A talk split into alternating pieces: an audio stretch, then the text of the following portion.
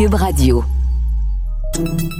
Salut, c'est Charles Dran avec l'équipe dans 5 minutes. On s'intéresse aux sciences, à l'histoire et à l'actualité. Aujourd'hui, on parle de l'île d'Anticosti. Anticosti, c'est devenu au Québec un synonyme de paradis de la nature, un havre de paix pour ses habitants, les randonneurs, un havre de chasse aussi, en plein milieu du golfe du Saint-Laurent.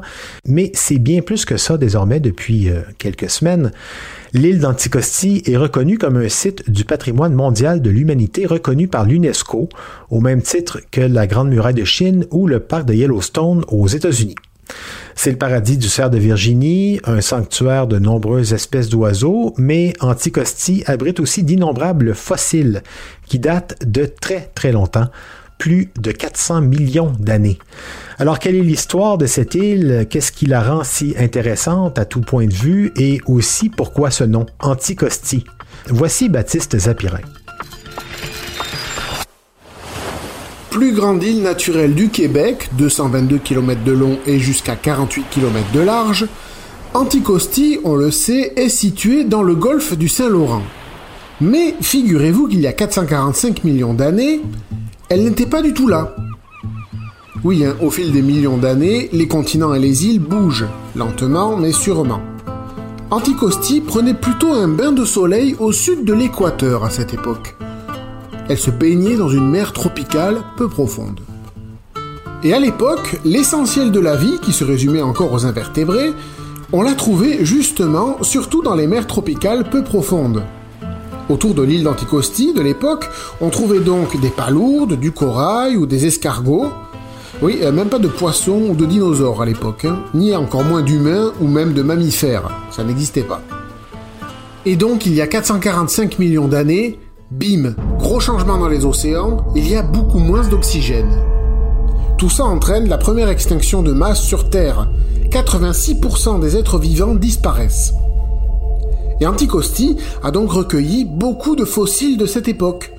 Si bien qu'aujourd'hui, l'île est non seulement saluée pour sa beauté, mais aussi en tant que site parfait, sans doute le meilleur du monde, pour étudier les fossiles de l'époque, d'où son arrivée au patrimoine de l'UNESCO. Mais l'histoire d'Anticosti ne s'arrête pas là, évidemment. On va quand même faire une avance très rapide pour arriver à il y a 3500 ans. Selon des fouilles archéologiques, c'est à cette période que des Micmacs et des Inuits, les populations autochtones de la Gaspésie et de la côte nord de l'époque, auraient foulé les premiers l'île d'Anticosti. Ils y chassaient l'ours. C'est d'ailleurs une des hypothèses pour expliquer l'origine du nom, Anticosti. Ce mot dériverait du terme autochtone Natakwan, le lieu où l'on chasse l'ours, ou alors de Nadiskuti, qui veut dire terre avancée. En 1534, ensuite, c'est le français Jacques Cartier qui tombe sur l'île lors de son premier voyage. Mais elle n'est pas facile d'accès, de nombreux navires viennent s'échouer sur ces berges. On surnommera Anticosti le cimetière du Golfe. En 1680, Louis Joliette, français qui a exploré le Mississippi et la baie d'Hudson, est le premier à s'installer ici de façon permanente. En Nouvelle-France, il est donc le premier seigneur d'Anticosti. En 1823 viendra aussi Louis-Olivier Gamache, un marin qui faisait circuler toutes sortes de rumeurs sur lui pour ne pas qu'on vienne l'embêter sur son île. Sacrée rumeur quand même, on disait qu'il était un redoutable pirate qui n'avait pas hésité à assassiner l'équipage d'un navire pour s'emparer de leurs provisions. Qu'il avait des pouvoirs surnaturels, comme changer son bateau en boule de feu pour échapper à ses poursuivants. Et même qu'il aurait dîné avec le diable. Rien que ça. Dans ce contexte, bizarrement, il n'y a pas grand monde qui vient et l'île se développe peu. Il faut attendre 1895 pour qu'un chocolatier français change la donne, un certain Henri Meunier. Il rachète l'île à une compagnie forestière pour 125 000 dollars. Meunier développe une première agglomération, baie Sainte-Claire, l'agriculture, la pêche et, plus incongru, il introduit pour son plaisir plusieurs espèces animales, dont le cerf de Virginie, qui fait toujours la réputation de l'île.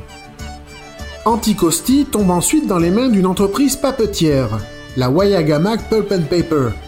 Et dès lors, croyez-le ou non, la priorité est à la coupe du bois et très peu à l'environnement. Tous les villages sont abandonnés, sauf Port-Meunier, qui compte aujourd'hui 200 habitants. Plus récemment, le gouvernement est venu voir s'il n'y avait pas de pétrole à aller chercher ici, mais les explorations ont été abandonnées en 2017. Mais avec la nomination d'Anticosti à l'UNESCO, les citoyens voient leurs longs efforts de mobilisation récompensés. Car avec ça viennent plusieurs mesures de protection, des forêts notamment. Des citoyens qui n'ont pas envie que la nature foisonnante de leur île disparaisse, comme les fossiles de 450 millions d'années qui ont fait sa réputation. Oui, il faut maintenant s'attendre à une hausse du tourisme sur l'île maintenant. On espère pas trop quand même. Hein?